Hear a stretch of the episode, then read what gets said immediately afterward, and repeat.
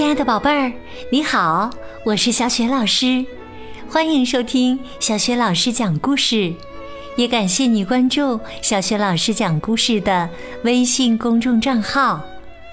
下面呢，小雪老师继续为你讲绘本故事《森林精灵的孩子》下集。这个故事选自新喜悦童书出版的。艾莎贝斯克百年经典绘本系列。好啦，故事开始啦！森林精灵的孩子下集。有一天，他们去拜访住在大橡树上的猫头鹰夫人。精灵母亲对年龄大一些的孩子说：“现在你们得仔细听着，猫头鹰夫人最有智慧了。世界上的事情没有她不知道的。她说起话来就像一部百科全书。”精灵母亲行了个礼，说道：“亲爱的猫头鹰夫人。”在整个广阔的森林里，没有人的智慧可以与您相比。如果我的孩子能进入您的学校，我相信他们一定会学到很多东西，变得既聪明又乖巧。猫头鹰夫人把孩子们从头到脚打量了几遍。孩子们拉着母亲的裙子，不敢抬头看她。最后，猫头鹰夫人点点头，还让精灵母亲回家告诉孩子们的爸爸。就这样，精灵母亲把孩子们留在那里，自己回家去了。你也许不知道。那个学校比你想象的要大多了，所有的小鸟都会到这里来学习，还有小松鼠、小兔子、小刺猬呢。它们坐成一排，认认真真的听猫头鹰夫人讲课。猫头鹰夫人教他们分辨森林里各种风吹过树梢的声音。窸窸窣窣的声响，野兽的叫声，老鹰拍动翅膀的声音，百灵鸟欢快的叫声和乌鸦呱呱的嘶喊声，还教他们小心狐狸和猎人的伪装。他教会他们说出森林里所有东西的名称，听懂所有鸟儿的语言。还有森林里所有的小路，所有的沼泽。没错，他教给孩子们整个森林的知识。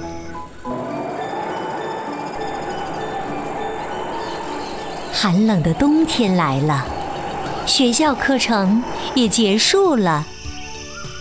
精灵父亲给小屋安上了一扇厚厚的房门，来抵挡严寒。小松鼠们都蜷缩进他们的窝里，精灵孩子也换上厚厚的冬装了。大雪纷纷落下，森林变得一片银白，地面上几乎一块苔藓都看不到了。天阴沉沉的，外面冷得不得了。孩子们躲在小屋里，围绕在母亲身边。那时，他们想，夏天永远都不会回来了。他们缩进被子里，暗暗伤心，想在梦中忘掉寒冷又漫长的冬季。但很快。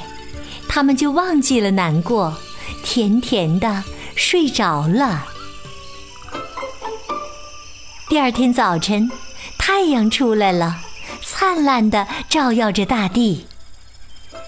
那时，孩子们就穿着棉花草织成的厚厚的毛衣，戴着帽子来到小屋外。派尔、特鲁斯和涂色在雪地里嬉戏。昨天，他们还希望大地重新变成绿色，现在，他们就把这个想法抛在了脑后。他们找来一只活泼的小兔子。兴高采烈地把它套在雪橇上，然后让小兔子拉着雪橇，开始了他们的滑雪之旅。小兔子跑得可真快呀！精灵父亲走进小屋，对妻子说：“现在一定有很多森林的孩子正在挨饿呢。拿上一篮子食物，我们去森林里。”给小动物们送些吃的。晚上，母亲坐在一旁绕线团儿，孩子们围在母亲身边。父亲给孩子们讲精灵和人类居住的大宫殿，还有那熙熙攘攘大城市。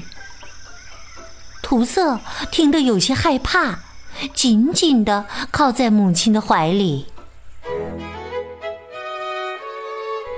漫长的冬季总算过去了，银莲花小心翼翼地从草丛里探出头来。雪已经开始融化，滴滴答答地变成了小水滴。很快。整座森林就会充满欢声笑语，花儿也都含苞待放。森林里的每个角落都能听到潺潺水声，树丛里小虫在爬，枝头上鸟儿拍动着翅膀，精灵孩子欢呼雀跃。母亲简直都管不了他们了。他们在小溪中戏水，用石块搭起一个个小水坝。哼，你可以想象，做一个精灵孩子是件多么快活的事情。就算他们从头到脚都湿透了，也不会感冒生病。春天里，一切都是那么美妙。每个鸟窝和洞穴里都迎来了新生命。精灵孩子们也高兴极了，因为精灵母亲有了一个新的小宝贝儿。整个森林都沉浸在一片欢声笑语中。一天又一天，你和我都知道，森林精灵一家一定生活的很愉快。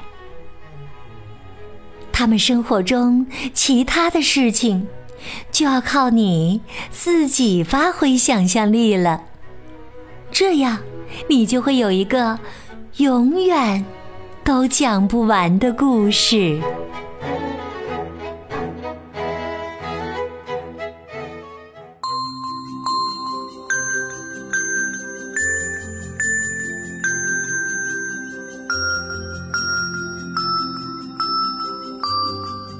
亲爱的宝贝儿，刚刚你听到的是小学老师为你讲的绘本故事《森林精灵的孩子》下集。